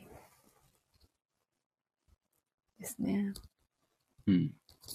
なんだろう、好きだけ、循環。そう、好きだけだったら、なんて言うんですかね。好きだけだったらエネルギーじゃないっていうか、うん。なんて言うんですかね。これが好きみたいな、なんですかね。例えば、例えばなんだろう。なんかいい例が。なんかユニバーサルとか USJ とかが好きとかあるじゃないですか。ここが好き、はいはいこれが好きみたいな。そこに行くみたいなのは、何かのこう、まあ、一定のまあエネルギーとかポジティブではあるけど、なんか私が言うエネルギーはそういう感じじゃなくて、なんかその、やっぱり仕事みたいなところで、うんなんか自分の、うんと、やりたい、好きももちろんあるけど、好きから相手が、なんか相手もそのなんかの何かにも影響があったりとか、それが自分にもあ影響が入ってきたりとか、その人からさらに自分と関係ない誰か違うとこに影響があったりみたいなのがすごいなんかエネルギーがあること、循環されるものみたいな感じですね。ああ。そんなのが、そうですね。あの、形にしていけるといいなって感じがしますね。うん、うん。うん。そう。うん。うん。まあでもそうだな。うん。まだ住む場所とかもすごい、今はすごい自然が多いとこなんで、私はこの、うん今年の一番の変化、まあこの間それこそ湿度レブとかでも喋りましたけど、うんその住む場所みたいなの変化っていうのは一番大きくって、うんうん。そこから自分のその仕事のやりやすさとか暮らしやすさとかはすごい、自分はすごい住む場所には影響を受けるんだなって感じがしたので、その辺の気づきとかはあったな、みたいな一年ですね。そんな感じです。うん。ちょっと、ほんと、ちゃんと振り返りしたいな。えー、でも住む場所の変化って大きいですよね。そう。住む場所めっちゃでかいですね。うん。うん。その時々によっても変わるし、うん。結構あれですか？辻さんは、まあ東京とかだと、やっぱりと都会的な感じが多いですよね。東京だったら。都会というか、まあ、別にそんな、あの、ど真ん中に住んでるわけじゃないので、うんうんうんうん、まあ、え割とこうん。う、田田舎、田舎というかなんて言うんでしょうね。うん。うん。下町的なというかう、んうんうんうんうん。うん、そうですね。感じですけども。うん。うん。まあなんか田舎暮らしとかって憧れますよね。そうですね。なんか、まあ、ね、すうん。好き嫌いはありそうですけどね。いや、虫めっちゃいるんで、ああ、そういうのはあるでしょうね。はい。夏のう、ん、あの、遭遇がめちゃくちゃ多いっていう、あ とかありましたけど。あ、なんかあとご近所付き合いみたいああ、そうですね。あ、でもそれは結構、うんなんかコロナ禍で、うんあんまりそういうのがかなりなくなったらしくて、その後に来てるので、すそういうのがかなり少なくなった状態で私は来てて、あとは、散歩とかしてたらなんか、畑とか田んぼやってる人いるので、なんかみかんとかおじさんがくれたりとかすおごいする。ええはいそういう面白さはあります。うんうんうん。そんな感じです。なんかめっちゃ長く喋ってる。あ、本当ですね。1時間20分喋ってますね。30分から1時間とか言ってんのに。んうっかりうっかり。ついつい。そんな中でこう、来年2023年っていうのは、うん。直子さんにとっては、あの、どんな一年に、っていうふうに決めているんですか？と、いやー、決めてないんですけど、うん。今決めるとしたらどうかな。うーん。どんな一年かな。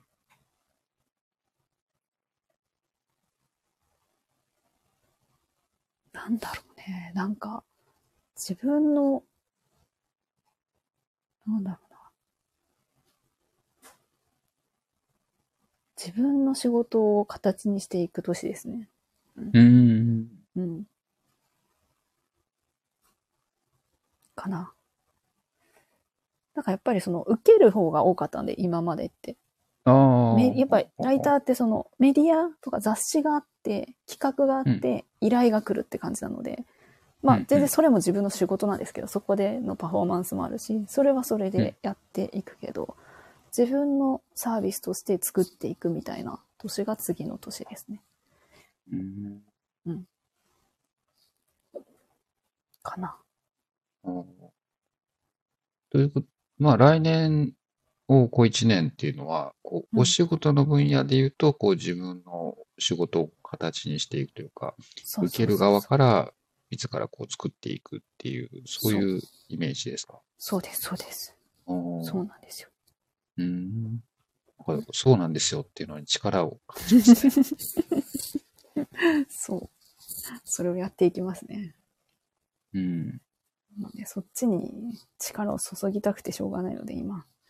ああ。なんか溢れ出てる気持ちが伝わりますね。そうそうそう。そうなんですよね。そっち。なんか話したいことはありますか？そのことで。ああ、いや、え、これコーチング始まってます？もしかして。いい気持ち。そんなことしてないって。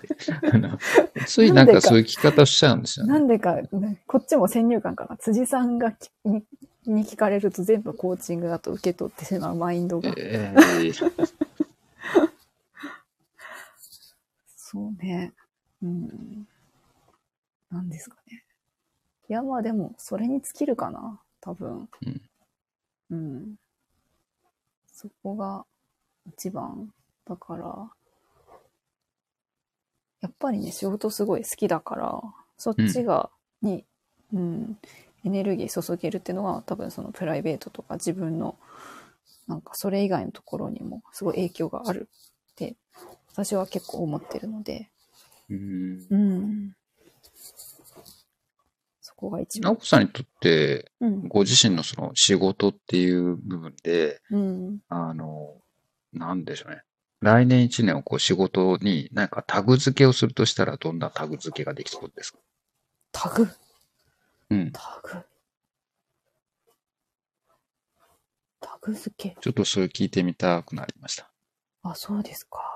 うん。タグって何ですか？タグ？なんか。カテゴリーみたいな？そう、あの、検索するときにこういうキーワードを入れると出てくるみたいな。まあ、さっきデジタルで、あの、こう、いえー Evernote とか Notion に入れてるっておっしゃってたんで、あの、そこが検索するときに、仕事の、えー大切にしてるもの、例えば、情熱とか、うん。力強さとか、もしくはその、こう、質問力とか、っていうのを検索すると出てくるみたいうん。うん。うん。うん。うん。な、そういうもの、うん。もしくはそれに付随するような言葉とかメッセージとか。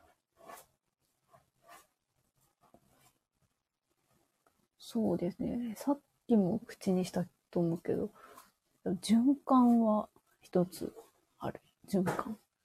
うんうん。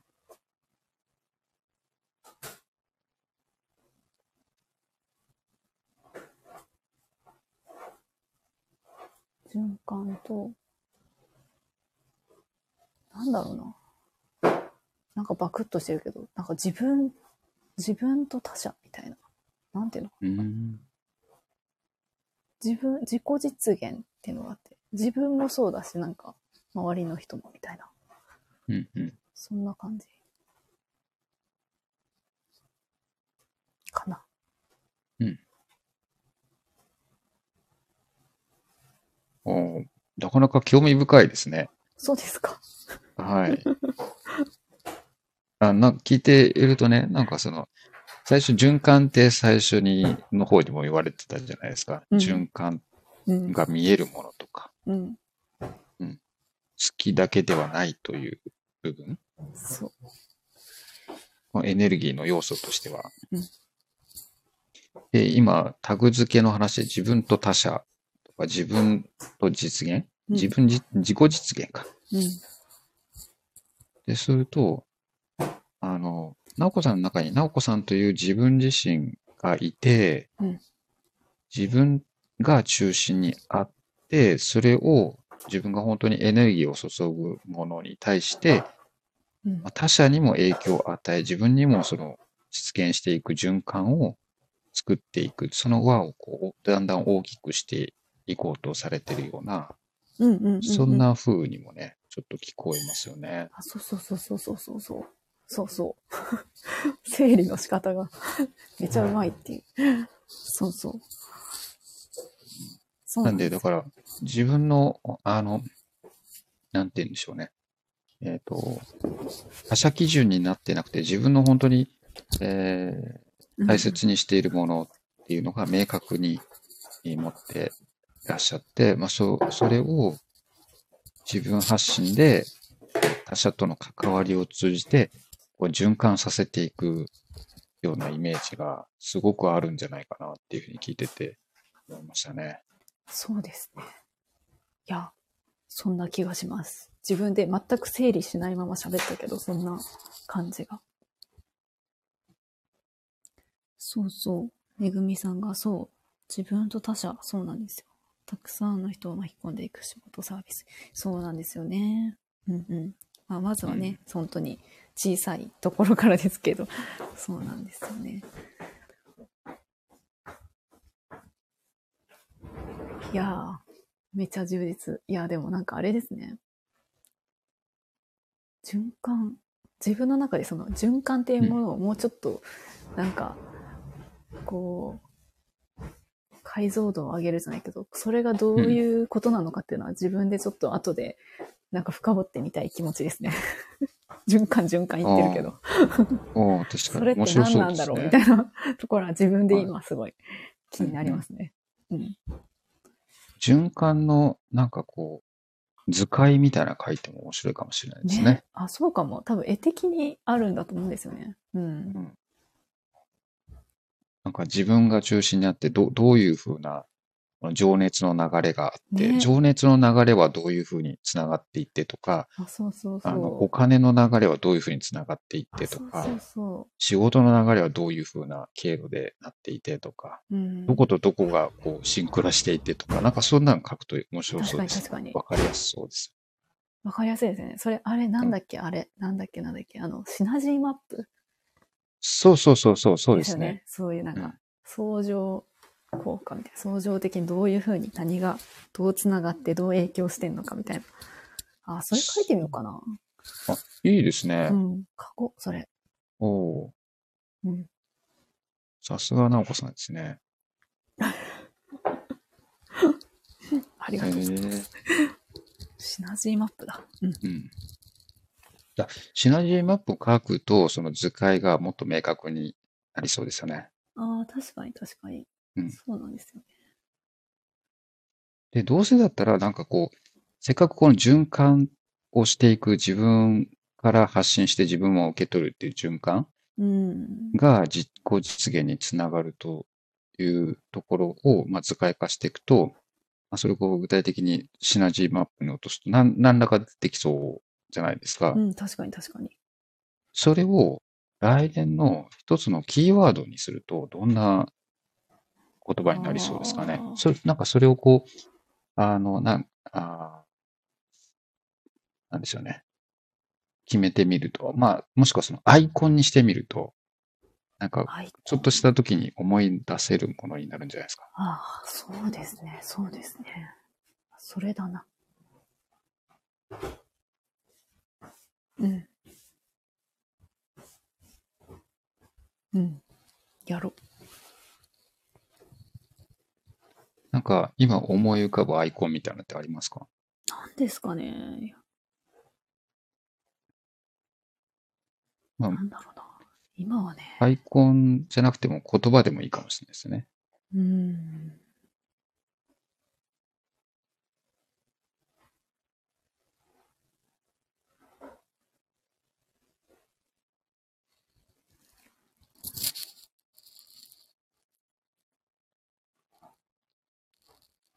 どうなのかな？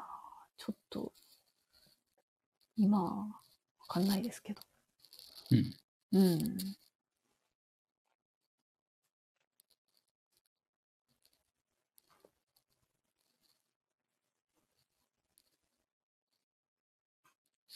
なんだろう。浮かばないけど、なんか、とりあえず書いてみたいって感じですね。ああ、いいですね。ぜひ 書いてみ、たらなんかこう、えー見つかったら教えてくださいね。うん。ありがとうございます。僕ね、えっと、ちなみにそのアイコンを決めてるんですよ。あ、そうなんですね。はい。それ、ちょっとコーチに今年言われて、辻さんのそのアイコン、あ、まあ、たまたまその見つかった、あの、答えを思い出す。まあ、頭の中に置いといても書いてても、つい忘れがちになっちゃうんで、うん。アイコン決めようよって言われて、あアイコンと思ったんですけど、その時見つからなかったんですけど。うん。よくよく考えたら、うん、あ、そう、見つかったっていうよりに、もともとアイコンにしてるものがあったんですよね。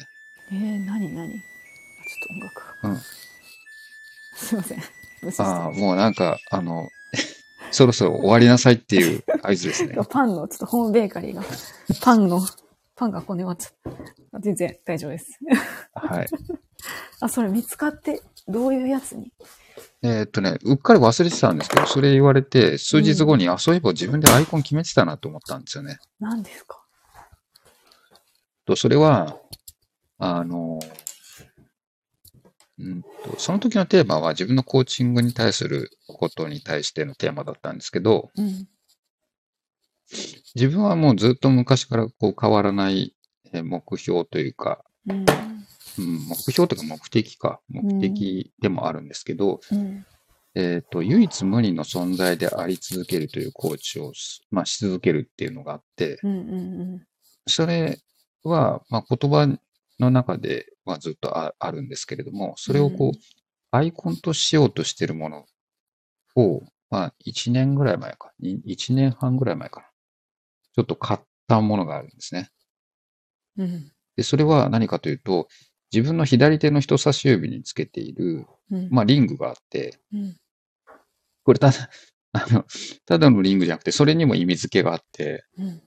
あの、左手の人差し指ってなんか心の状態を、えっと、こう、えっと、右手の人差し指が確か意味付けとして行動力とかそんな感じだったと思うんですけど、精神的な部分でのこう、もっとこう前に進んでいくっていう力を貸してくれるみたいな、確かそんな感じだったような気がするんですけど、うん。うん。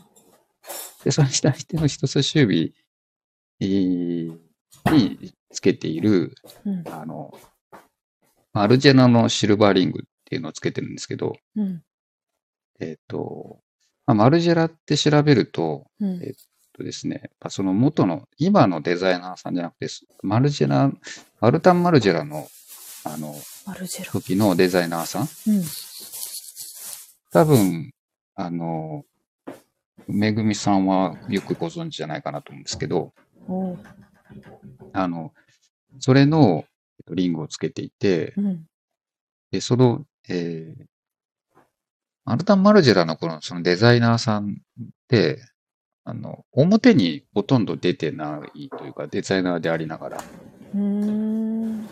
で、実写の写真も1枚ぐらいしか確かないとかって言われてるのかな？間違ってたらごめんなさいなんですけど、で映画が1本確か作られてるんですけど、ほとんど、えー肉声とかそういうのもなんかメディアにもほとんど出てないような人で、うん。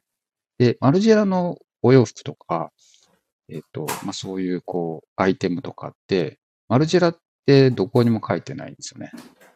うーん。書いてで、ないた、だ、あの、えっ、と、お洋服につけている、なんかタグみたいなのあるじゃないですか。うん内側についてるタグ。うんうんうんあれの四隅のタグのししつけ糸のマークみたいなのだけが入っていて、まあ逆に皮肉に今それが目立っちゃって、それでマルチラって分かっちゃったりするんですけど、うーん。あの、あとは、えっ、と、そのしつけ糸のアイコンだったりとか、うん。あとは、あの、リングだったりすると番号が振ってあって、番号に、あの、丸が入ってて、それがユニセックスなのか、女性用なのか、メンズなのかっていうふう、そのラインがわかるようになってるんですよね。ああ、そうなんだ、リングは。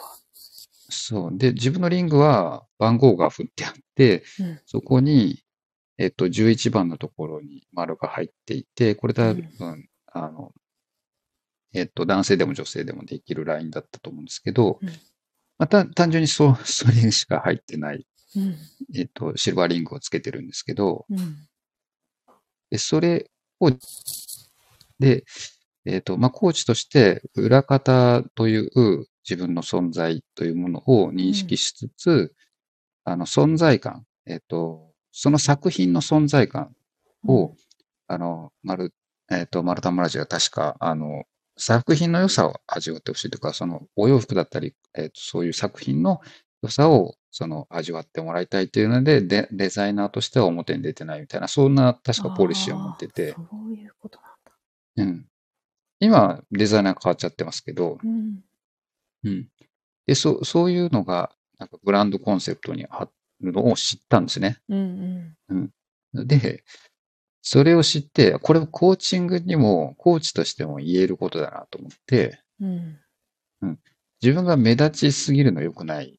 うん。では、その、えっ、と、本質は、えークライアントさんの成長を促していく、その成長能力を高めることうんが本質であって、うん。で、そこを、あの、クライアントさん自身が、こう、自ら、あの、それをこう、味わってもらう、体現していってくれるっていうのが、あコーチの本質なので、ーうんこれを見るたびにそこを思い出させてくれる。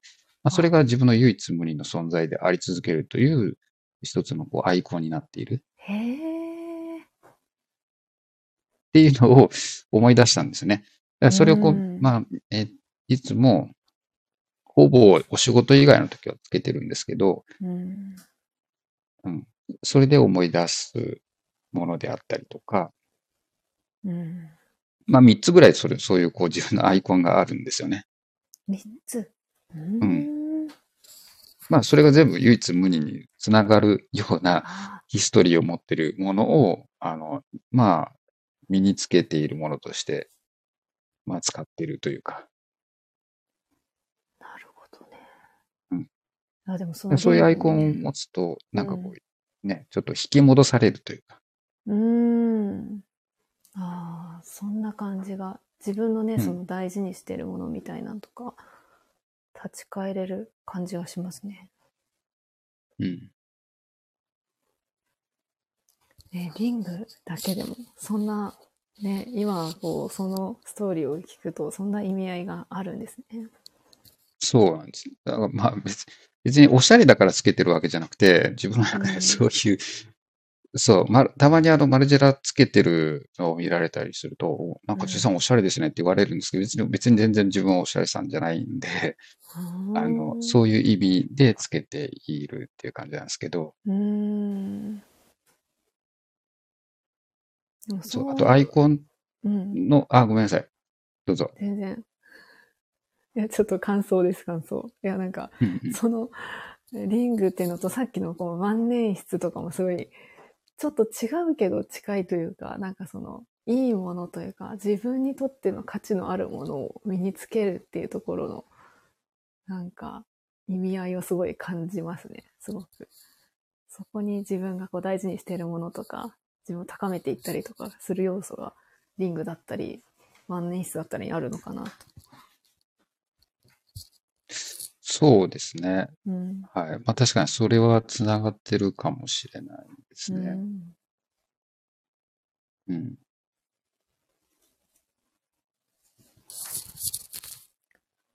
で、あと言葉としてもアイコン作ってて、うん。これもなんか参考になったらいいなと思ったんで、ちょっと、えっと、うん。伝えてみてもいいですか？うん。うん。教えてください。言葉はい。としてか。言葉としてなんですけど、これは普段の仕事にも言えるし、コーチングにも言えるうんことなんですけど、うん。僕は自分のあのコーチとしてとかお仕事に対しても、まあ、管理職やってますけど、まあ、プロのコーチとしてどうあるかみたいなことは常に思ってるんで、うん。そういうコーチ的に言うと、自分は、まあ、唯一無二のコーチであり続けることをやり続けるっていうのが、まあ、一つあるんですけど、それをうん言語化すると、もうちょっと言語化すると分かりやすく、うん。柔らかいけど甘くない、うん。そういう、こう、コーチであるみたいな。うん。柔らかいけど甘くないって。まあちょっともうちょっとユニークに言うと、柔らかいけど甘くない、カロリー控えめ、時々食べたくなるドーナツのようなコーチングを目指す いや、と。いいですね。はい。うん。イメージ湧く。そうなんです。柔らかい物腰だけども、でもそれは甘いっていうものとは違うと。うん。うん。でもそのあ甘いっていうのはこうカロリー取りすぎちゃって太っちゃうわけじゃうんないですか。うんうんうんでもそうじゃなくって、柔らかいけど甘すぎず、こうカロリーはちゃんと控えていて、うん。でも、その、なんて言うんでしょうね。時々食べたくなるっていうのは、自らそれを取りに行く。甘いものを取りに行くんじゃなくて、その、カロリー控えめで、なかなかこう、あと自分にとって、うん、向き合う時間のような、そういう大切な時間をドーナツに例えて、それをこう食べたくなるような、そんなあコーチングをしていくと。あ。へえ。表現がめっちゃいいですね。しかもイメージ湧くし。はい。まあ、そういう、なんていうんでしょうね。あの、ちょっと、えー、贅沢な時間ではあるけれども、そ、な、なんだろう。だけれども、その、自分を甘やかしてる時間ではないみたいな。うーん。それがもう自分の中の仕事の流儀だったりとか、コーチングの流儀みたいなアイコンになってるんですよね。ああ、いいですね。で、そういうのをこう、まあ書いておくと、うんちょっとした時に迷った時に思い出すと戻れるじゃないですか。確かに。いや、でも聞きながら思い出した。あ、何ですか？私、絵描きました、そういえば。絵を。ええ絵を描いたんですよ。アイコンっていうのとリンクしなかったけど、あれがアイコンに近いかもしれない。ええそういう意味では私のアイコンって多分鏡なんですよね。ええそうそう。絵まだ未完成なんですけど、色塗ら、塗りたくて色を塗る前なんですけどね。そうそう。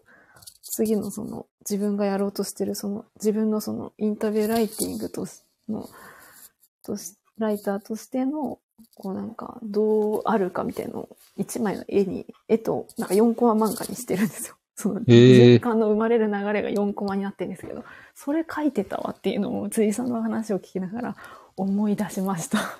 ええ それ途中ですけど、そう、それをね、ちょっと、色塗りをしよいや、これちょっとぜひ完成させましょうう。よ。はい。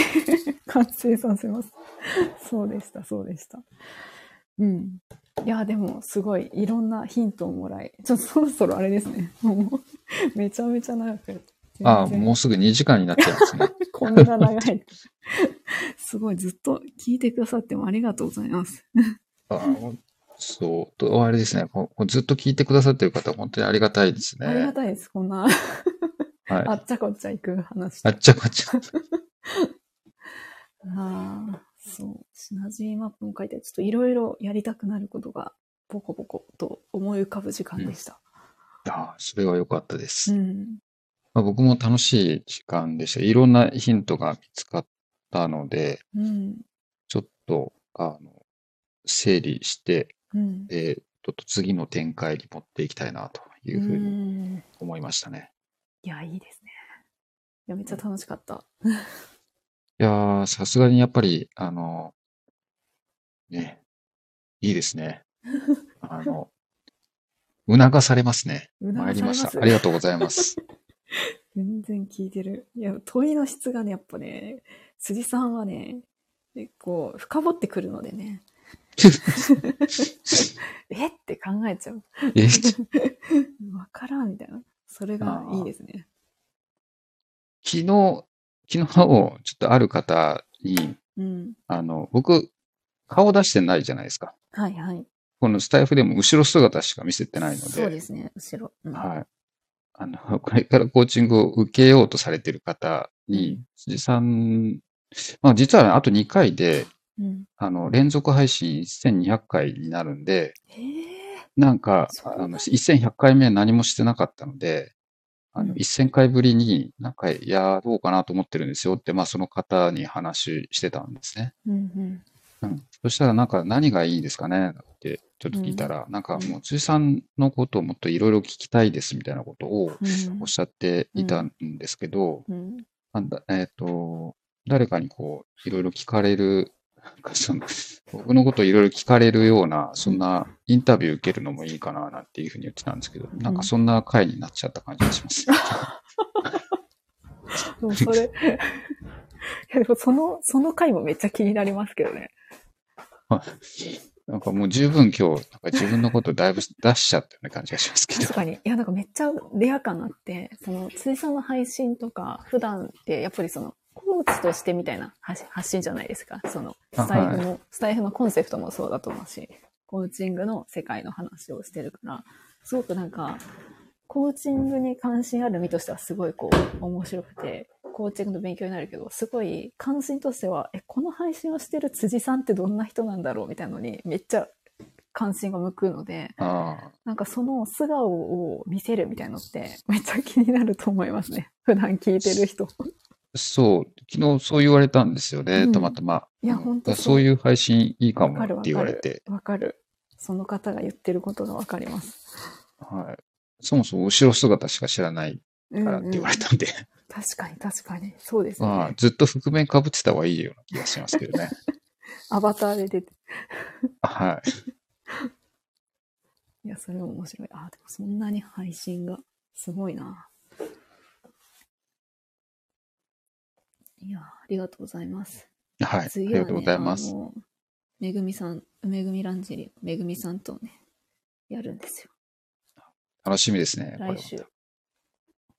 来週の、あれ？いつでしたっけ？ろあれ ?8、6? 8? ち？ょっと待って。これ閉じたら閉じちゃうのかな？ちょっとまた告知を。これスタイフのやつ閉じても大丈夫？ちょっと怖いからこのままでしょう。そう、来週やるので、その告知あもちゃんと6日ですって書いてありますね。、6。ありがとうございます。6にやります。夜。夜やるんですよ。それ楽しみ。めぐみさんはね、すごい、今年、絶対怒涛だったと思うので、それをうーん。確かに。聞きたいですよ。本当に。期待ですねブ。ランド立ち上げて全然私にとっては未知の世界なんでね。うん。いや、それもちょっと楽しみな感じで。うんありがとうございます。ありがとうございました。はい。めっちゃ楽しい、ただただ楽しいライブでした。気づきがあり、ちょっといろいろやりたいことも見えてくる、そんなライブでした。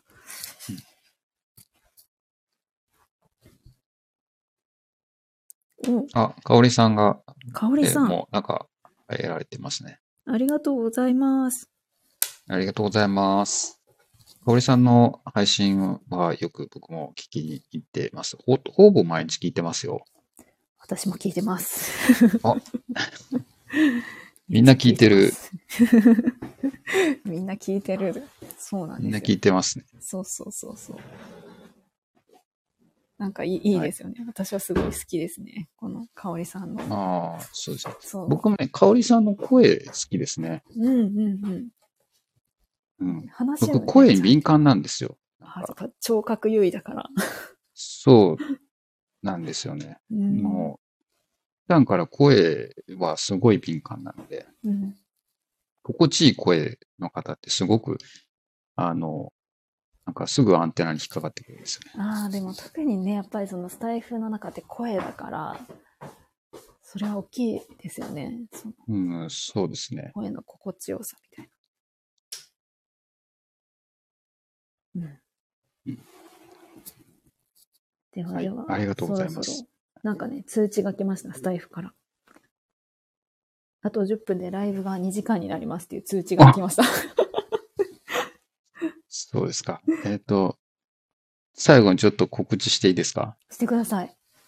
あの、多分今日中に1200回到達するので、おー。1200回の、あまあ、以降の配信で、うん。1200回記念を何かやろうと思ってるんですけど、うん。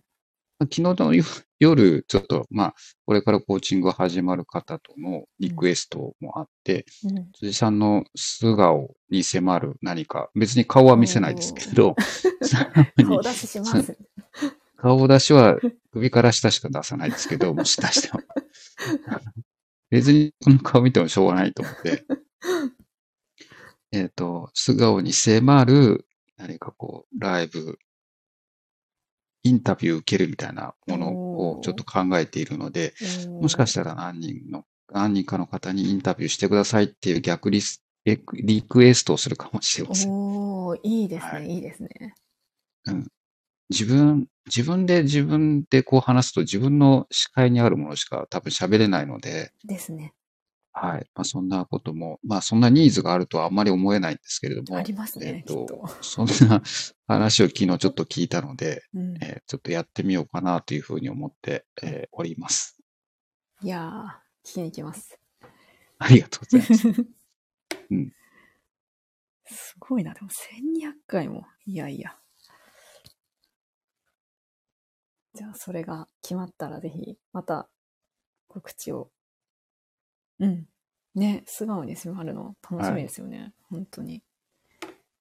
まああと1000回でも3人の方に、あの、何回かのコーチングをプレゼントするっていうのをやってたんですけど、まあちょっと、えー師走であんまり余裕がないので、あの、うんううんん、ちょっとそこも、ちょっと枠を狭くして、うん。あの、プレゼント企画やるかもしれないです。おー、いいですね。興味がある方は、いいですチェックしてみてくださいと。ね。ちょっとだけでも、ちょっとはい。ね、違いますもんね。少し。いやー、ありがとうございます。ありがとうございました。ではでは、聞いてくださった皆さんもありがとうございます。ありがとうございます。ああ、二人の声もめちゃくちゃ好き。ありがとうございます。かおりさん。いやー、本当に、あの、皆さんの声、なかなかね、素敵です。まあ、直子さんにね、こう、導かれるほぼ2時間だった。さすがプロのインタビューは違うな、というふうに感じた、この時間でした。ありがとうございます。嬉しい。ありがとうございます。ではでは、閉じますね。あはいありがとうございます。ではでは。